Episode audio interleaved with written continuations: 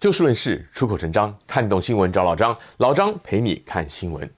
过去大概一个多礼拜啊，除去乌克兰跟油价以外，戏骨华人圈里最热门的话题，应该就是人称“戏骨渣男”或者说是“硅谷渣男”的事件了。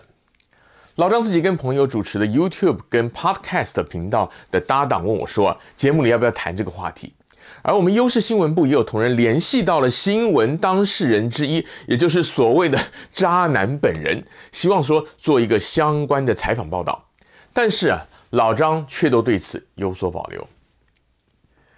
我们这个节目既然叫做“老张陪你看新闻”，照理说就是要陪您来看热门的新闻才对。但是今天老张想要换个角度跟您分享一下，老张为什么不看这则新闻。虽然这则新闻很热门，但我想应该还是有观众朋友不知道，所以在这儿还是简单的跟你描述一下这个所谓“戏骨渣男”呢。他是一个在 Google 上班、年约四十八岁的男子。他结婚多年的太太去年五月癌症过世了。他在去年六月三号拿到太太的死亡证明，七月一号就再婚，而对象比他小二十岁。这名男子已故的前妻生前是在 Facebook 工作。在他过世之后呢，这名男子也获得了 Facebook 帮员工投保的两百万美元的保险赔偿金。后来，他跟前妻的父母，也就是他的岳父母，因为妻子的后事以及赔偿金等等问题起了争执。这个男子呢，就向警方申请驱逐令，他的前岳父母呢，就必须要在三十天内离境。此外，这个男子呢，他也没有替太太买墓地，说是要海葬。后来呢，是把太太的骨灰埋在自家的前院。这起事件传开之后，男子遭到了外界口诛笔伐，而他则是贴文喊冤，列出了一些关于他前岳父母跟他要钱的事情。关于这些细节呢，网上有很多自媒体的报道，有的是洋洋洒洒，动辄数千字的，更有网红开了 YouTube 视频，念这些网络贴文，加上发表自己的感想呢，就可以讲个四五十分钟了。无怪乎老张我的 Podcast 主持搭档考虑问说要不要聊这个。而本台新闻部同仁也出于对新闻话题关注的敏锐度，主动设法联系到了当事人，希望能够做相关的采访报道。这起事件的新闻话题性与热这个戏剧的张力呢，可以说完全符合一个热门事件需要的所有的元素，就算拍成影视剧也不为过。那么老张为什么不打算谈呢？其实也不是说不谈呐、更恰当的说法应该是，老张觉得没有必要谈这起事件的本身，但是可以思考衍生出来的一些议题。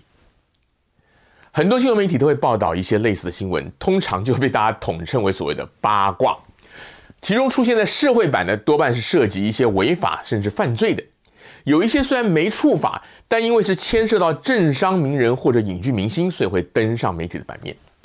名人明星对于社会大众本来就具有相当程度的影响力，而他们的名声地位乃至于财富呢，很大部分也是来自于高知名度，因此他们受到媒体更高的关注也是理所当然的。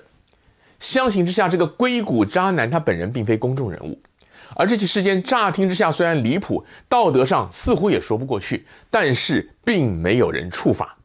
因此就新闻事件而言，老张觉得没有特别去挖掘的必要。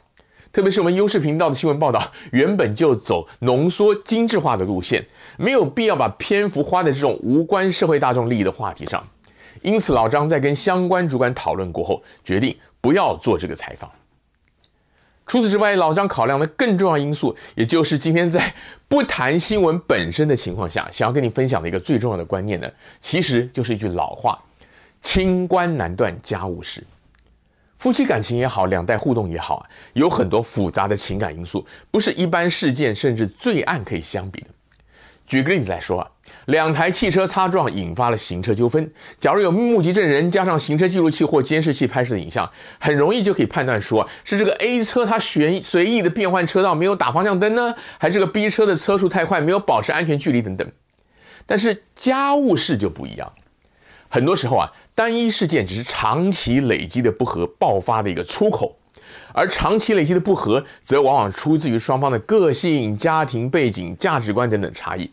不要说是外人，有时候就算是同住一个屋檐下的其他亲友，都未必能了解当事人之间的互动以及他们的内心世界。就好像很多夫妻失和闹离婚，但是就连他们的子女也未必会清楚中间的原因，这就是最好的例子。换句话讲，这类家务事儿，单是从已经揭露的事实上，很难推敲出背后的原因，更不要说是论断是非对错。以这次的事件来说，一开始很多人都指责这名男子，所以也才会给他冠上渣男的称号嘛。